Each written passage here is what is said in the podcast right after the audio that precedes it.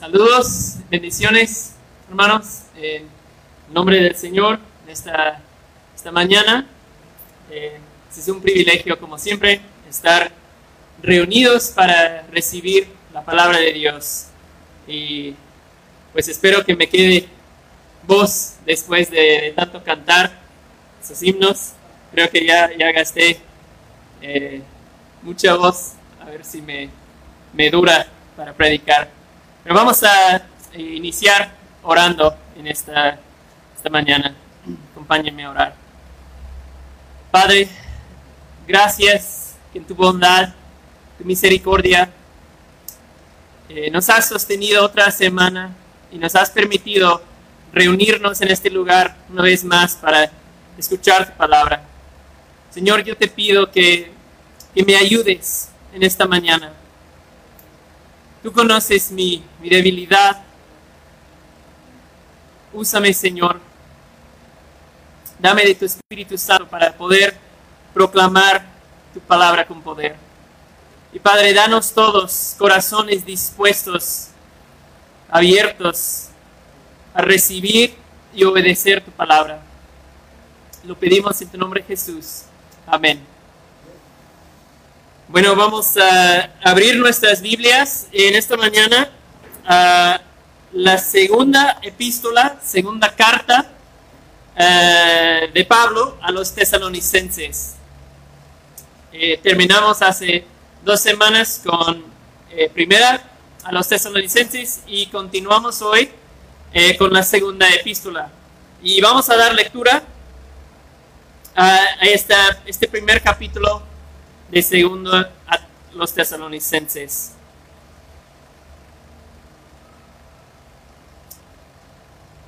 Dice así, Pablo, Silvano y Timoteo, a la iglesia de los tesalonicenses en Dios, nuestro Padre, y en el Señor Jesucristo.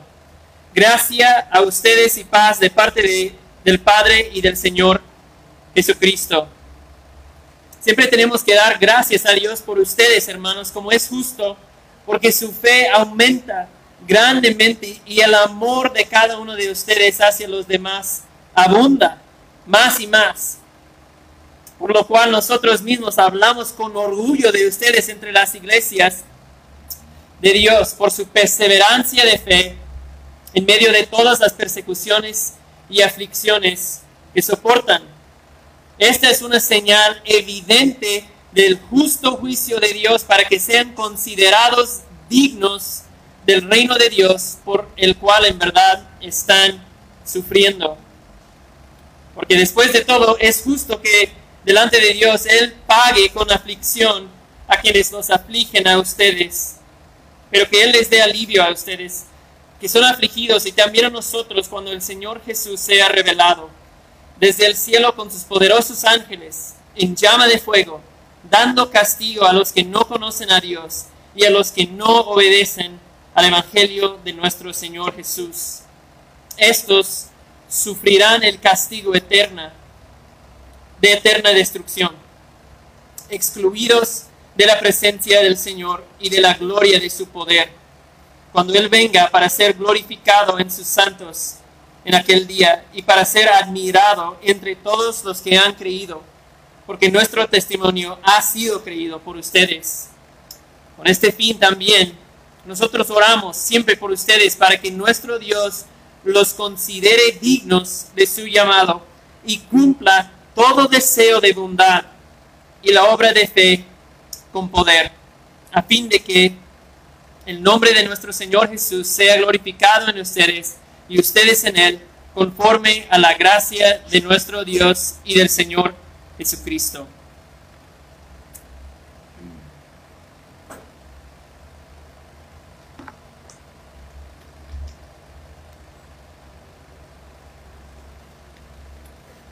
Bueno, eh, pues como ya ven, hoy iniciamos un, un nuevo libro de la Biblia y pues aunque es otro libro, pues es una carta eh, dirigida a la misma iglesia en, en Tesalónica. Eh, esa iglesia, la carta anterior que hemos estado estudiando ya eh, varios meses, y es escrita por las mismas personas. Pablo, Silvano y, Timoteo. Entonces, aunque es, es nuevo, en, realidad es como una continuación de la misma serie, vamos a decir. Y, vimos, si se acuerdan, eh, en primera Tesalonicenses, después que Pablo, después de, de, irse de la ciudad de Tesalónica a causa de persecución, al poco tiempo se preocupa por los tesalonicenses, ¿verdad? Eh, es una iglesia nueva, no tienen mucho tiempo en el Evangelio y Pablo tiene que irse y se preocupa Pablo eh, por la situación de ellos, por su fe de los tesalonicenses. Entonces Pablo decide mandar a Timoteo a visitarlos. Timoteo regresa de, esa visita eh, con, con buenas noticias y algunas preguntas. La buena noticia es que, iban bien y están creciendo, pero hay, unos asuntos ahí y los tesalonicenses tienen algunas preguntas. Entonces Pablo escribe una carta, primera a los tesalonicenses, eh, respondiendo a ese reporte y las preguntas que ellos tenían. Y posiblemente Timoteo o, Silvano, no sabemos, eh, lleva y les entrega esta carta y al regresar de, entregar esa carta, eh, les cuenta Pablo unas cosas más, eh, que ahí continúan, están bien, pero siguen algunas cosas ahí a los que Pablo posiblemente quiera responder.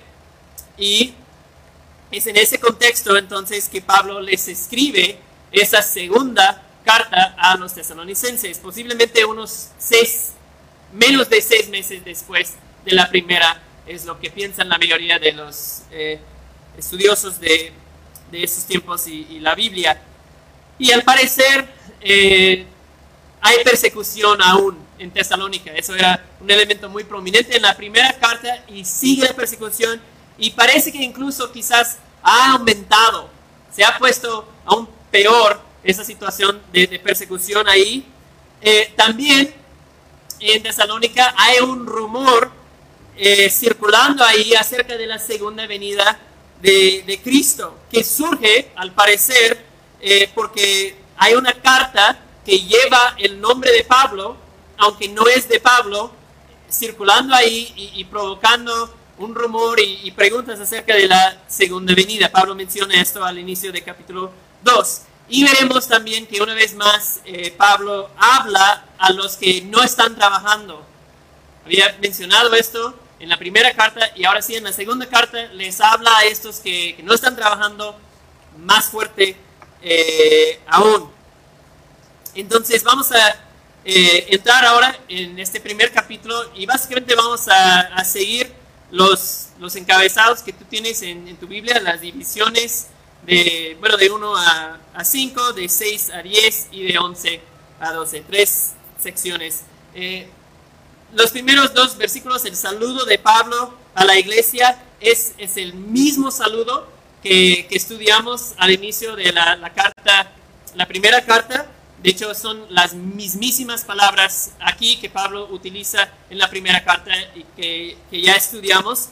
Eh, entonces, vamos a versículo 3 donde nuevamente, en versículo 3, Pablo da gracias por esta iglesia.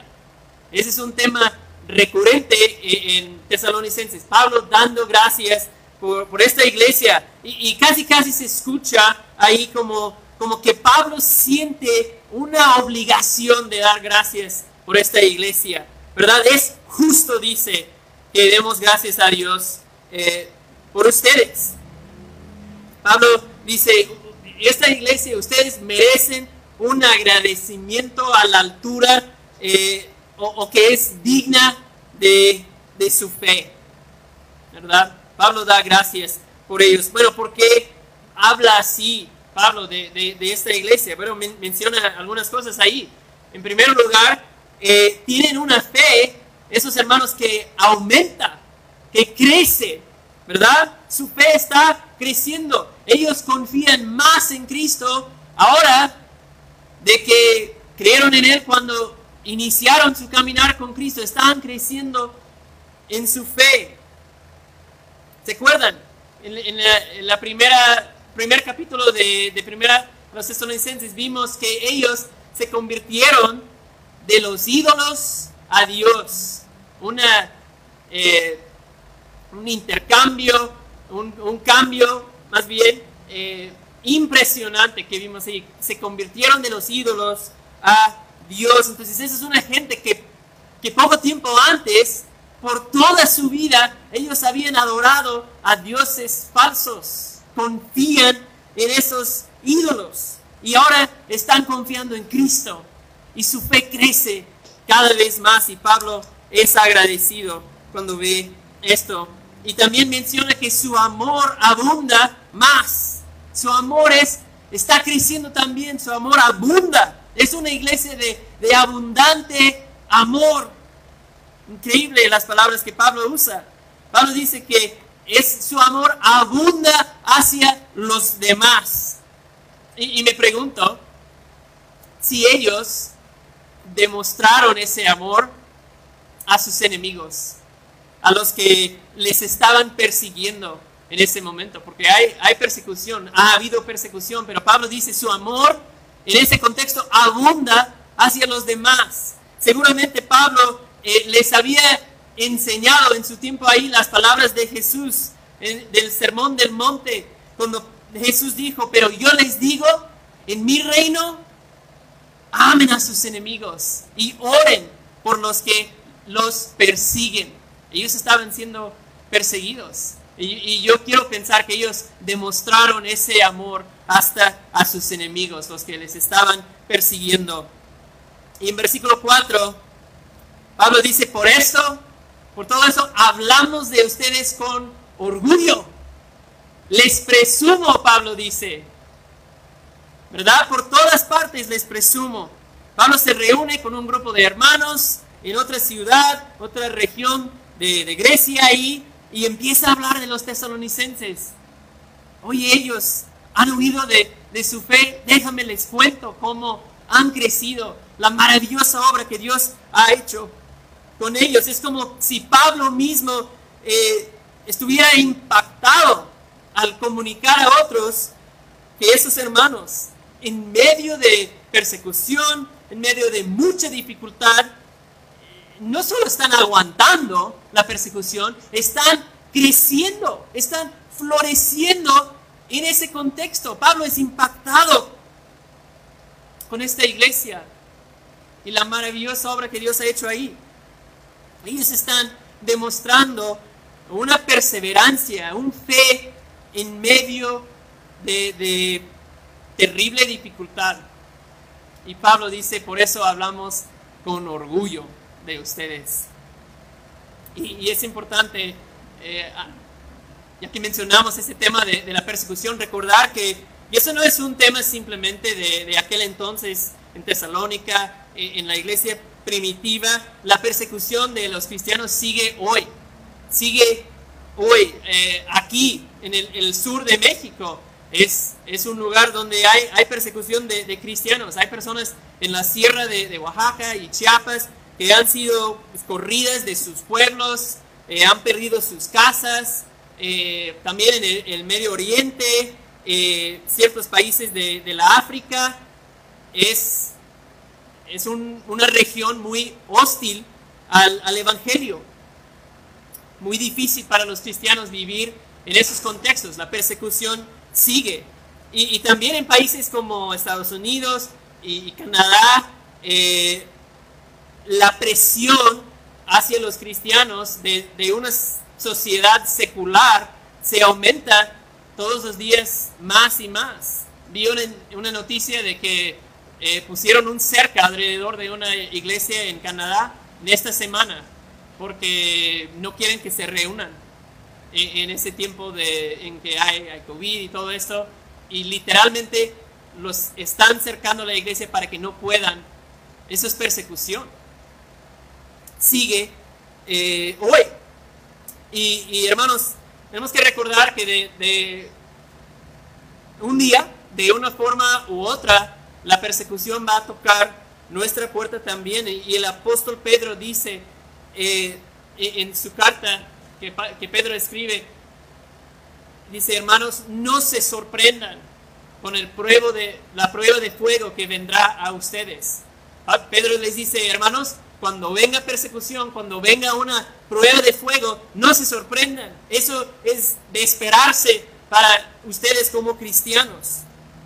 No les debe sorprender. Eh, apenas estaba eh, yo estudiando en una de mis clases la historia de la iglesia y, leí mucho sobre la, iglesia de los primeros dos y, tres eh, siglos después de Cristo. Y todos esos personas que se convirtieron a Cristo, eran muchos, miles, se convirtieron a Cristo sabiendo de entrada que esto probablemente va a implicar persecución. Ellos aceptaron a Cristo, se unieron a la iglesia en ese contexto, con ese entendimiento ya de entrada. Yo sé que probablemente esto implique en algún momento que enfrente yo persecución del gobierno romano. Así que e, es un recordatorio que necesitamos eh, pues tener presente siempre esa realidad de la persecución.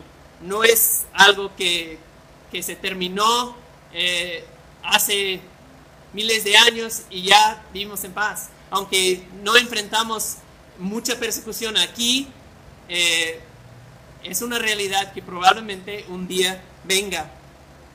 Y aquí vemos una iglesia, vemos un grupo de cristianos nuevos en su fe, pero que, que están pasando pruebas, que están pasando persecución y dificultades y sin embargo están creciendo. La persecución al parecer no es un impedimento para que ellos crezcan en su fe. Y Pablo da gracias por eso. Versículo 5. Versículo 5. Ahora, eh, antes de, llegar a versículo 5, les quiero hacer una, pregunta.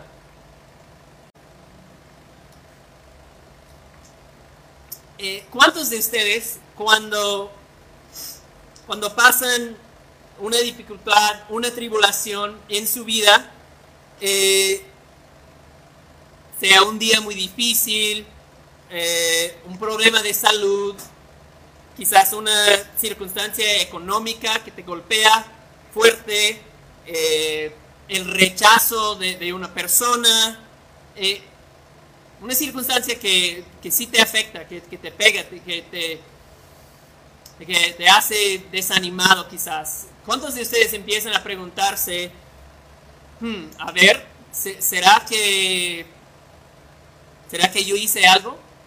A ver, ¿cómo, cómo pequé yo para que esto, me, o sea, seguramente esto me está eh, pasando porque de, alguna manera me alejé de Dios.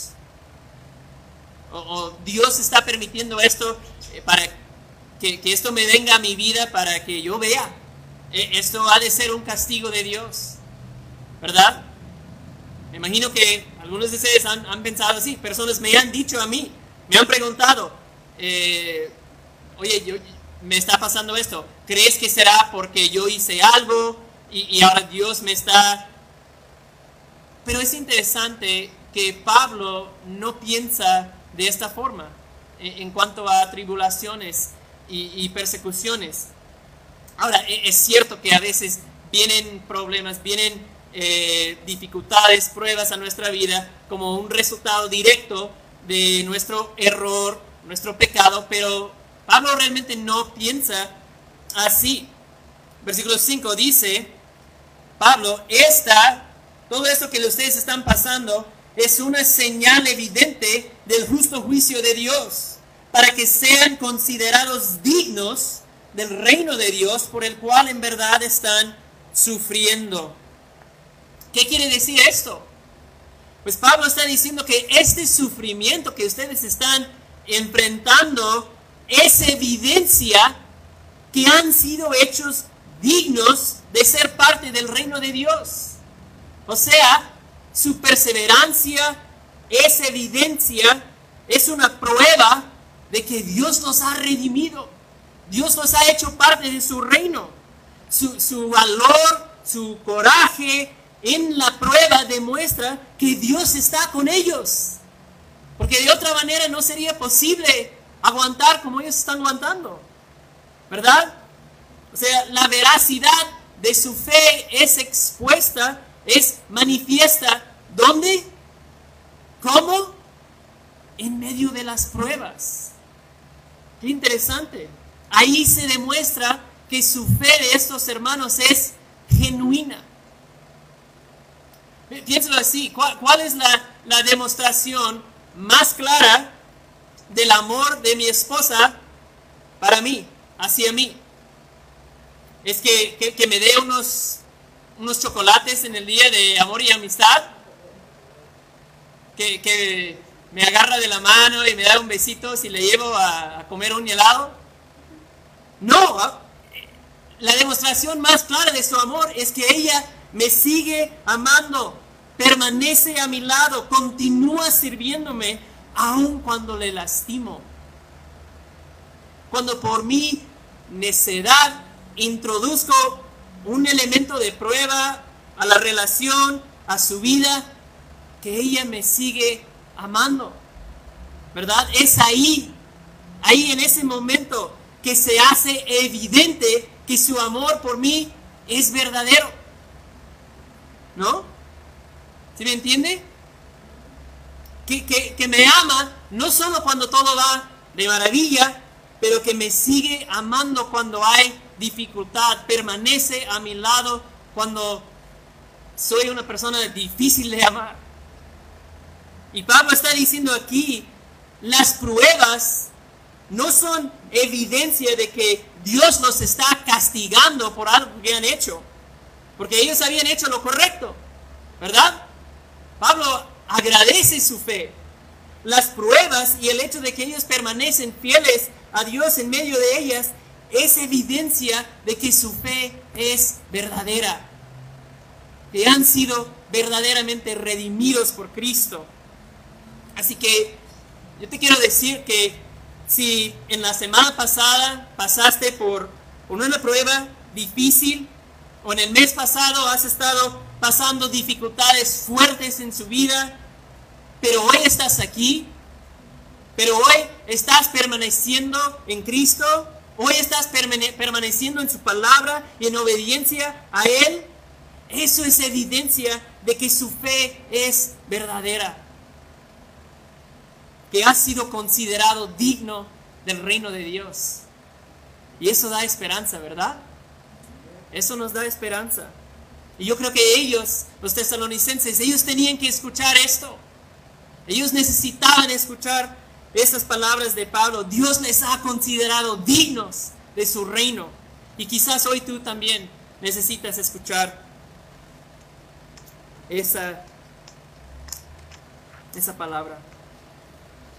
Pero eh, hay otro lado eh, de la moneda de esa persecución, de esa aflicción que ellos están eh, enfrentando. Hay, más que, contar sobre esa historia de, pruebas. La persecución que, que, ellos están enfrentando, los tesalonicenses, tiene una fecha de caducidad. No es, no es permanente. Y Pablo los consuela ahora en versículos 6 al 10.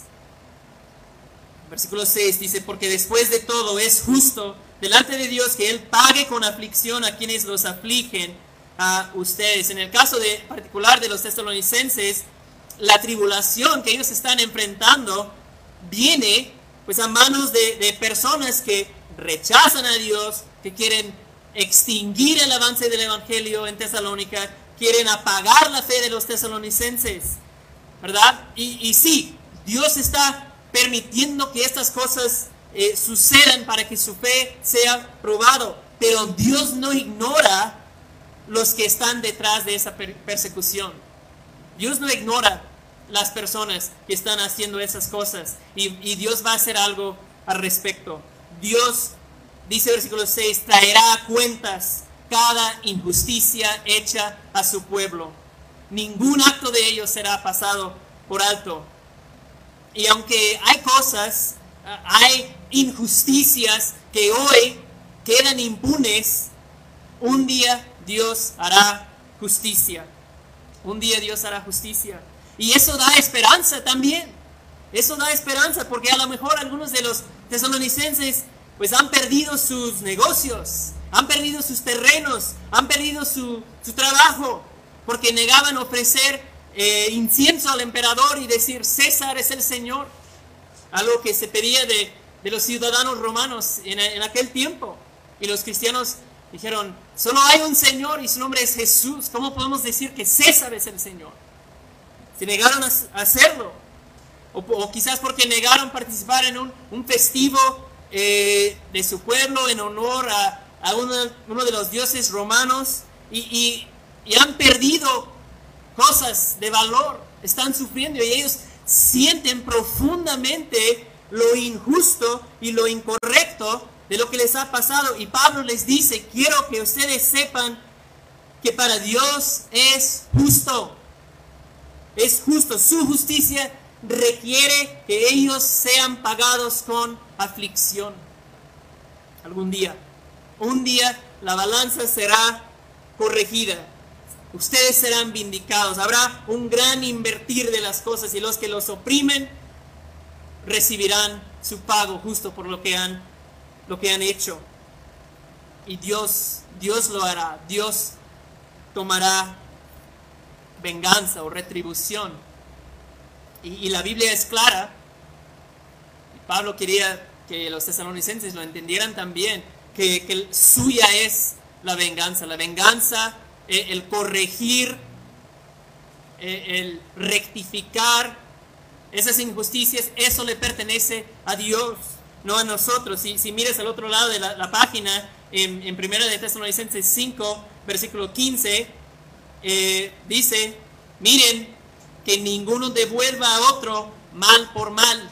No tomen venganza. Eso pertenece al Señor. La venganza, la retribución no nos pertenece a nosotros, le pertenece a Dios. Y Él lo hará.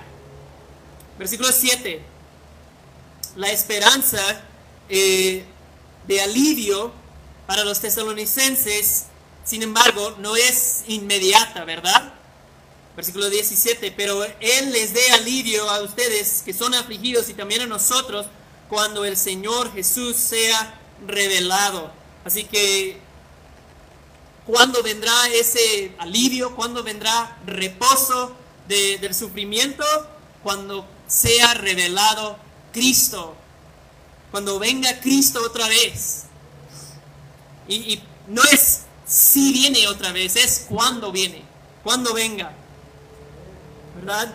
Hermano, tengan, tenga usted la certeza de que viene otra vez Cristo.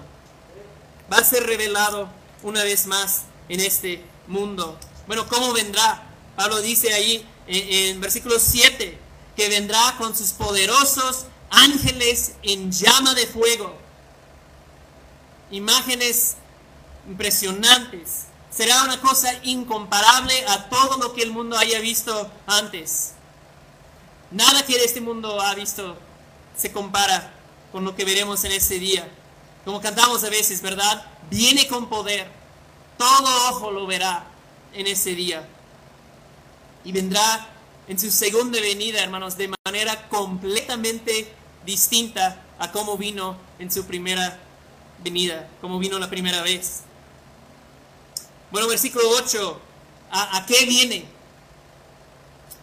¿A qué viene? Dice que viene a dar retribución a los que no conocen a Dios y a los que no obedecen el Evangelio de nuestro Señor Jesús. Y, aquí es como que Pablo abre la categoría un poco. Ah, yo creo que obviamente los que están afligiendo a los tesalonicenses, ellos van incluidos, pero Pablo como que amplía la categoría y ahora dice, dará retribución a los que no conocen a Dios y a los que no obedecen el Evangelio de nuestro Señor Jesús. O sea, Dios traerá castigo y juicio también sobre los que no se someten a la palabra de su Creador. Dios, hermanos, es paciente. Dios es grande en misericordia, dice la Biblia, pero un día esa paciencia, un día esa misericordia terminará. Un día se agotará.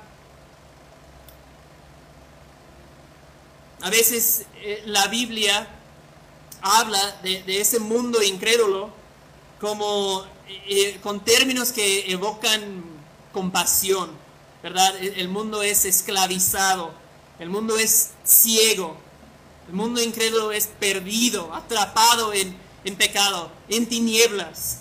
imágenes que, evocan compasión, pero hay otras metáforas que la Biblia utiliza. En Romanos vemos que, que la humanidad incrédula, Pablo dice en Romanos 1, ha cambiado la verdad por la mentira.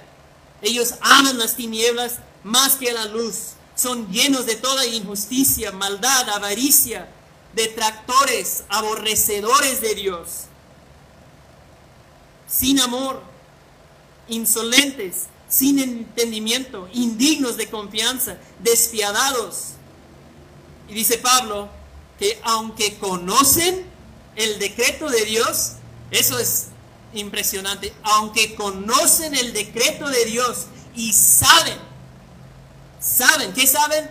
Saben que los que practican tales cosas son dignos de muerte. ¿Cuál es su respuesta ante este conocimiento? No solo las hacen, sino también dan su aprobación a los que las practican impresionante.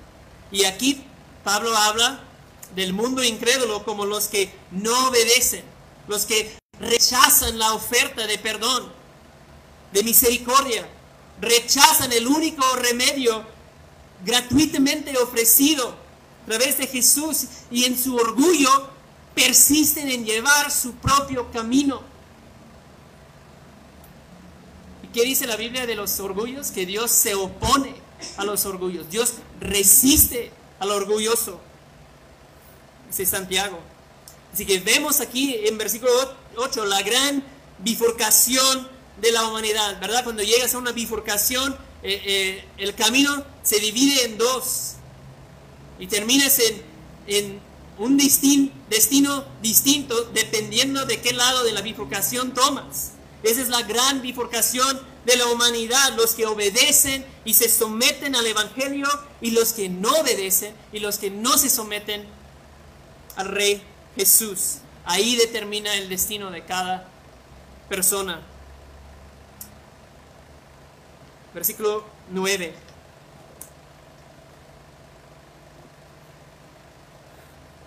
¿Cuál será esa retribución? Versículo 9 dice, e estos sufrirán el castigo de eterna destrucción, excluidos de la presencia del Señor y de la gloria de su poder. Y aquí, hermanos, eh, Pablo hace referencia a la doctrina del infierno. La doctrina del infierno. Eh, y es una doctrina que, por supuesto, al mundo de hoy eh, pero también a la iglesia de hoy eh, le incomoda. No nos gusta hablar ni oír del infierno. No, nos pone nervioso, ¿verdad? ¿Qué tal si eh, en la escuela o en el trabajo o mi vecina me pregunta acerca del infierno? Híjole, ¿cómo hablo de, esto? lo sentimos demasiado pesado para, para poder hablar de esto un, Dios de amor, ¿cómo puede mandar a personas al infierno? A, veces así sentimos, ¿no? Pero tenemos que recordar al, estudiar esa doctrina, tenemos que recordar que Dios es justo. La Biblia enseña que Dios es justo. Él siempre hace lo correcto. Y también enseña que Dios es paciente.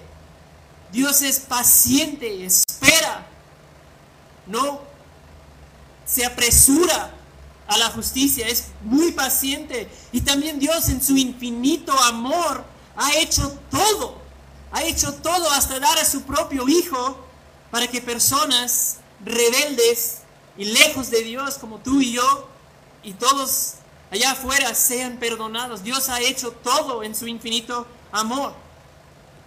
Bueno, Jesús eh, en su ministerio, más que, que cualquier otro en, en la Biblia, eh, enseñaba repetidas veces de un lugar de eh, eterna ruina y separación llamado el infierno, ¿verdad? En toda la Biblia Jesús es quien más enseña sobre este tema. Y, Jesús lo describió eh, como un lugar de, de fuego eterno, de castigo eterno, lo describió como un lugar de tinieblas, de un lugar de, de dolor eterno. Esos son los, los, términos que Jesús mismo utiliza para hablar de, del infierno. Y, y ahora no, nos hace preguntar, pues, ¿cómo será e, ese lugar? ¿Habrá fuego? ¿Verdad? ¿Es el infierno eh, un horno de fuego donde van las personas que, que Pablo describe eh, en, en ese capítulo, bueno, ¿cómo será ese lugar? Yo, yo no sé exactamente. Por, un lado, eh, muchas veces en, la Biblia, donde se menciona el infierno, eh, hay lenguaje de, de fuego. Eh, es muy recurrente esa, esa imagen, ¿verdad? Jesús lo utiliza, quizás el, la imagen más famosa viene de Apocalipsis, donde se habla de un lago de fuego eh, haciendo referencia al infierno, pero también, por otro lado, reconocemos que, que muchas veces la Biblia utiliza lenguaje eh, simbólico, lenguaje metafórico. Y en el Antiguo Testamento, en los profetas, varias veces eh, fuego, esa imagen de fuego representa el juicio de Dios sobre las naciones, el juicio que iba a venir sobre esas naciones antiguas que iban a enfrentar el juicio de Dios. Y, los profetas hablan de ese juicio eh, con términos, eh, con la imagen de fuego. ¿Eh? Entonces, no sabemos, o sea, no es, es el punto de, de, estudiar el infierno, tratar de averiguar exactamente cómo será ese lugar, ¿verdad? Si es si el fuego es simbólico, si el fuego es algo literal. El punto es, hermanos, y quiero que, escuchen, el punto es ver todo lo que la Biblia dice acerca de este lugar, acerca del infierno, y darnos cuenta que es un lugar horrible, es un lugar aterrador. Y la realidad es que eh, no es solo eh, miseria, sufrimiento físico que se experimentará ahí.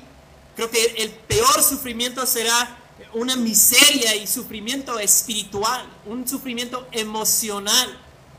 Dice un pastor, y lo cito, entonces cuando el Señor regrese, los malvados serán entregados a la ruina eterna. ¿Quién puede imaginar los horrores que acompañarán la disolución de su personalidad, el remordimiento continuo de la conciencia. Imaginen esto, por toda la eternidad, el remordimiento de su conciencia. Si tan solo hubiera escuchado, si tan solo le hubiera hecho caso, si tan solo no hubiera tomado esa decisión. El remordimiento continuo de la conciencia dice, los tormentos de la memoria, la angustia de la culpa, y el terrible conocimiento de que su perdición es merecida. Imagínate, conocer, saber, yo merezco lo que estoy sufriendo. Sin embargo, sin esperanza y es interminable. Pablo dice aquí en versículo 9 que ellos serán excluidos de la presencia de Dios. Hermanos, imaginen un lugar poblado de, de, pecadores donde la presencia de Dios que hoy restringe la capacidad de maldad de los hombres en este mundo, donde esa presencia es retirada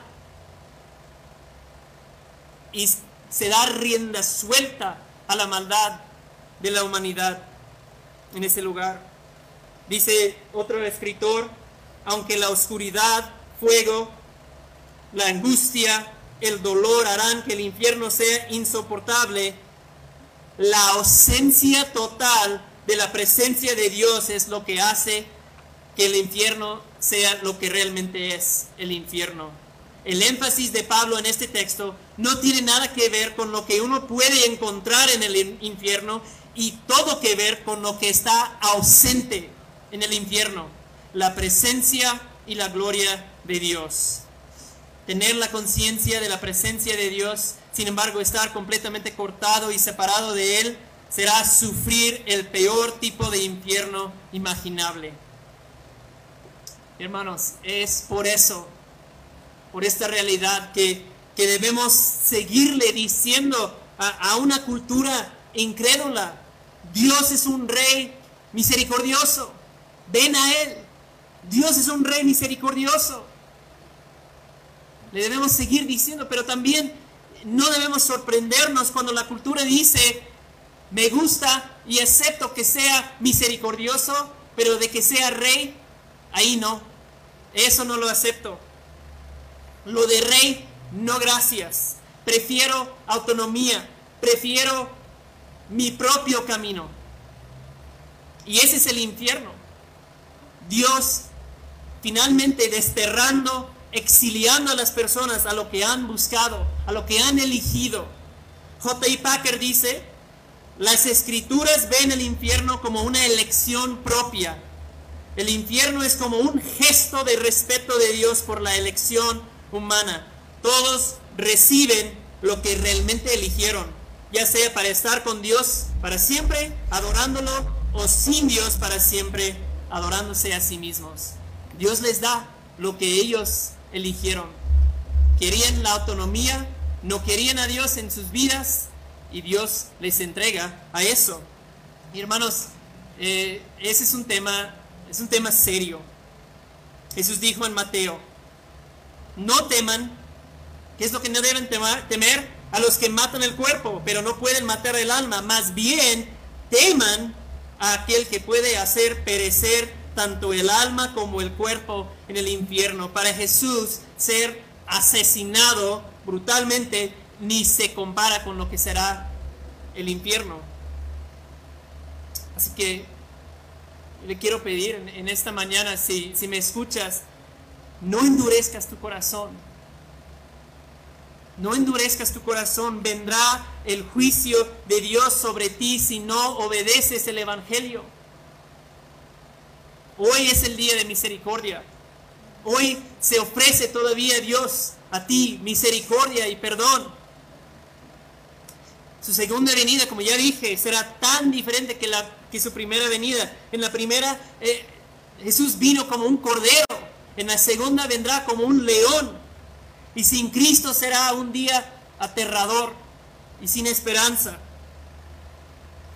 La primera vez que, la justicia de Dios fue, se derramó sobre e, e, en la tierra fue sobre un hombre colgado a una cruz afuera de, Jerusalén.